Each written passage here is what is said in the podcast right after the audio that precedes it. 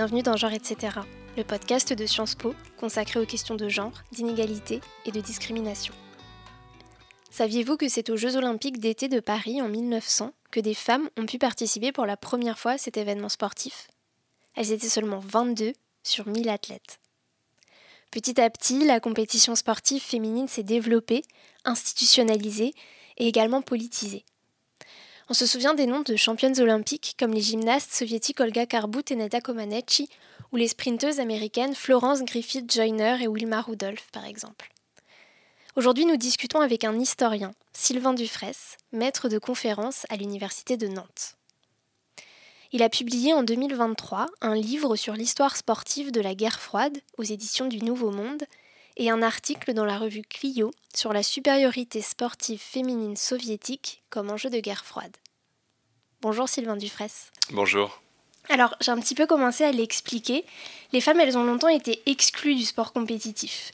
Est-ce que vous pourriez nous raconter comment elles ont finalement été pleinement intégrées aux Jeux olympiques il me semble que c'est le moment de bascule, c'est après la Seconde Guerre mondiale. Est-ce que c'est bien ça?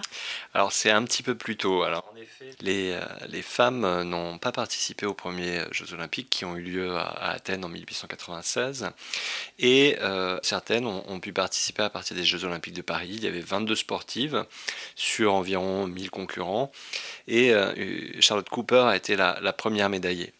Mais euh, les sports en fait qui étaient alors ouverts aux femmes, c'était plutôt les anciens loisirs de l'aristocratie, le tennis, le croquet, le patinage artistique, la voile.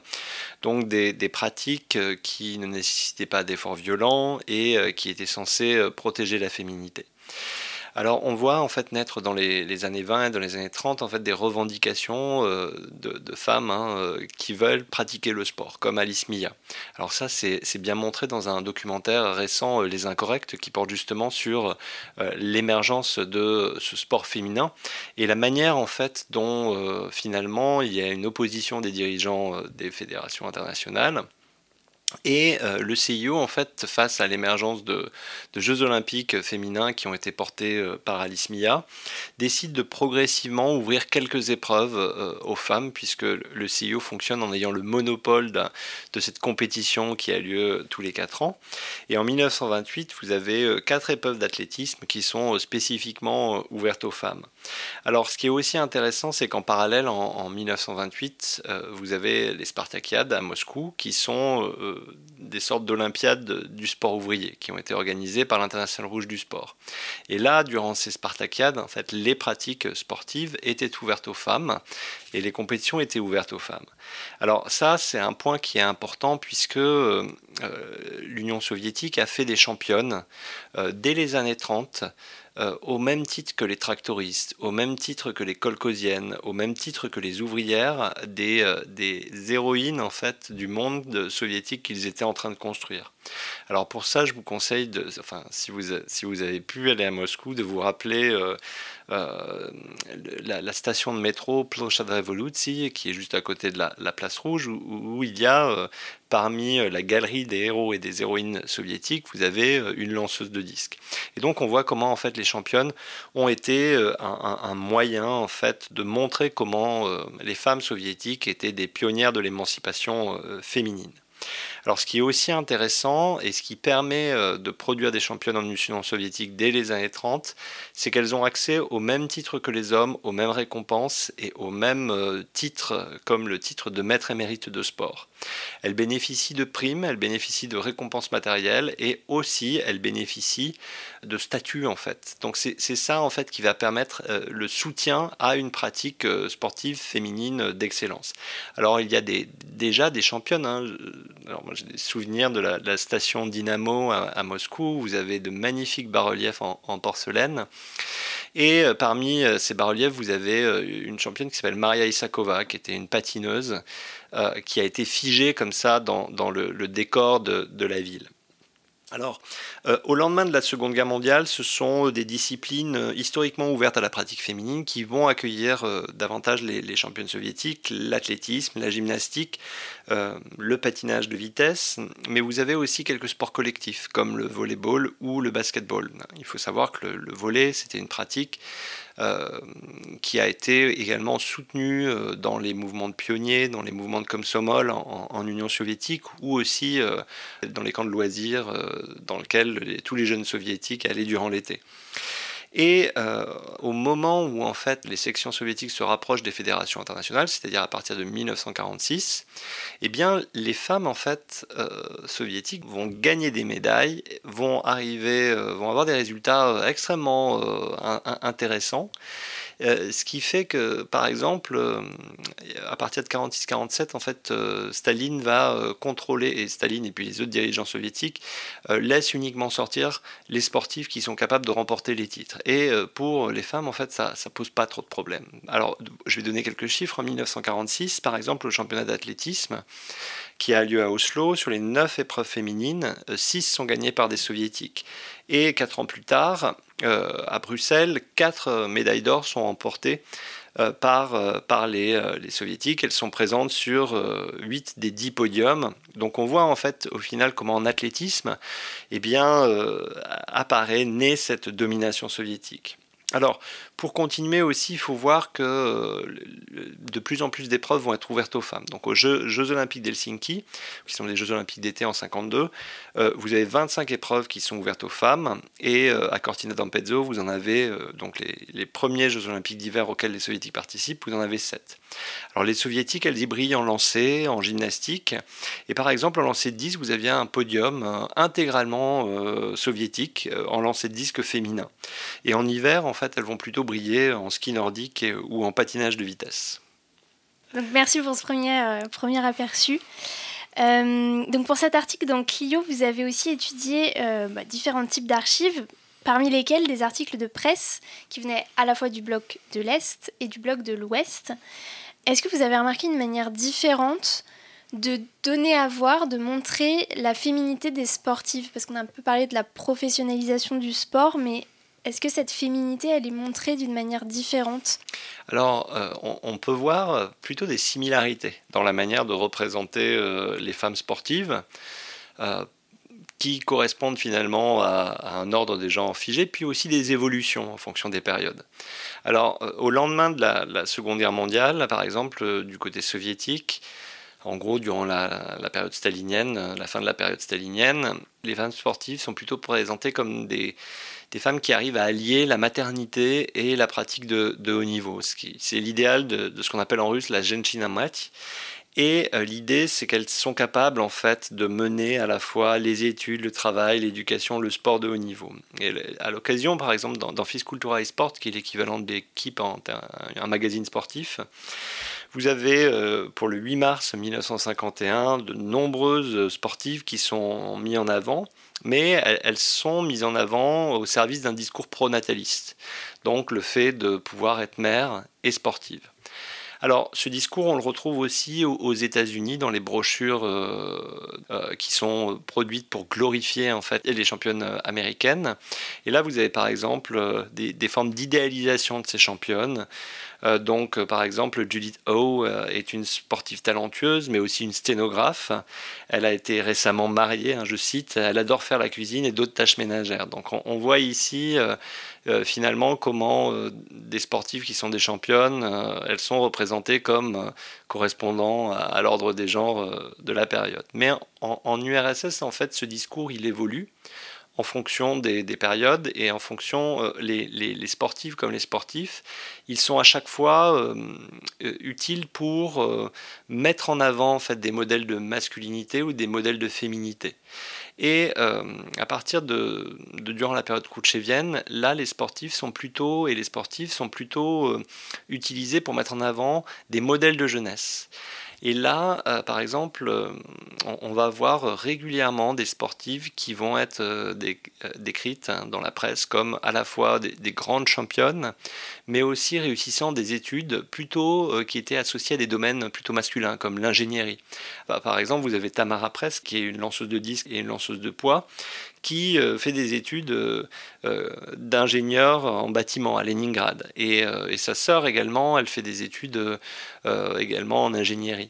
Et, ce n'est pas les seuls en fait. C'est-à-dire que dans les, profils, quand on, les regarde de manière un peu transversale, on, on, sent finalement une volonté de, mettre en avant ces, ces, parcours diversifiés et mais, mais euh, en fait, euh, en, fonction des scènes, euh, elles vont aussi parfois démontrer une féminité classique. Par exemple, au moment de, c'est au bal du Nouvel An après les Jeux Olympiques de Melbourne où là elles sont très apprêtées, euh, vêtues de robe, très maquillées, etc. Donc en fait, ce qui est intéressant, c'est de voir euh, euh, finalement comment elles doivent servir en fait de, modèle à la, jeunesse krouchtchevienne. Alors ensuite, on va avoir un, changement plutôt dans les années 70-80, mais qui correspond à une transformation que l'on retrouve en URSS. Euh, plus générale où, euh, où euh, certains, certains spécialistes hein, dénoncent une crise de l'ordre des genres et souhaitent que les femmes soient plus féminines. Et justement, dans l'article, vous parlez d'un concept qui est celui des régimes de genre, pour expliquer notamment comment l'Est et l'Ouest peuvent s'opposer, comment le sport féminin peut devenir d'une certaine manière politique. Est-ce que vous pourriez nous en dire euh, un petit peu plus? Alors, sur ce concept, en fait, je l'ai, euh, remobilisé. Hein. C'est un concept qui est mobilisé, par exemple, par euh, Didier Lett, hein, qui avait fait un, numéro spécifique sur ces, ces régimes de genre. Euh, mais en fait, je l'ai mobilisé ici pour montrer comment euh, finalement bah, ces sportives-là, elles servent à promouvoir en fait euh, des modèles de genre, des, visions de l'ordre des sexes en fait, et aussi des visions de, de, concevoir la, féminité. Alors, il faut savoir aussi que cette question du sport, elle, elle est aussi un enjeu de, lutte hein, entre les, deux grands, puisqu'on on retrouve à chaque fois finalement une dénonciation euh, de l'autre. Alors par exemple en URSS dans Fiscultura et Sport, euh, vous, retrouvez euh, des articles sur le catch féminin et euh, sur la dénonciation du catch féminin aux États-Unis. En gros, le fait que les femmes hein, soient comme ça mises leur, leur corps nu, euh, etc. Donc on, on a cette, cette dénonciation euh, du sport professionnel en fait qui qui modifie les corps et puis qui, qui exhibe les corps. La violence La violence également. Et, et inversement, aux, aux États-Unis, en RFA, en France, ce qui va plutôt être euh, visible dans la presse, ça va être euh, la dénonciation de ces femmes-hommes qui sont des sportives, euh, mais dont on doute en fait du, du sexe. Alors ça, on le retrouve assez tôt en fait dans, dans, la presse américaine, où quelques athlètes sont considérés comme des Amazones dès 1952.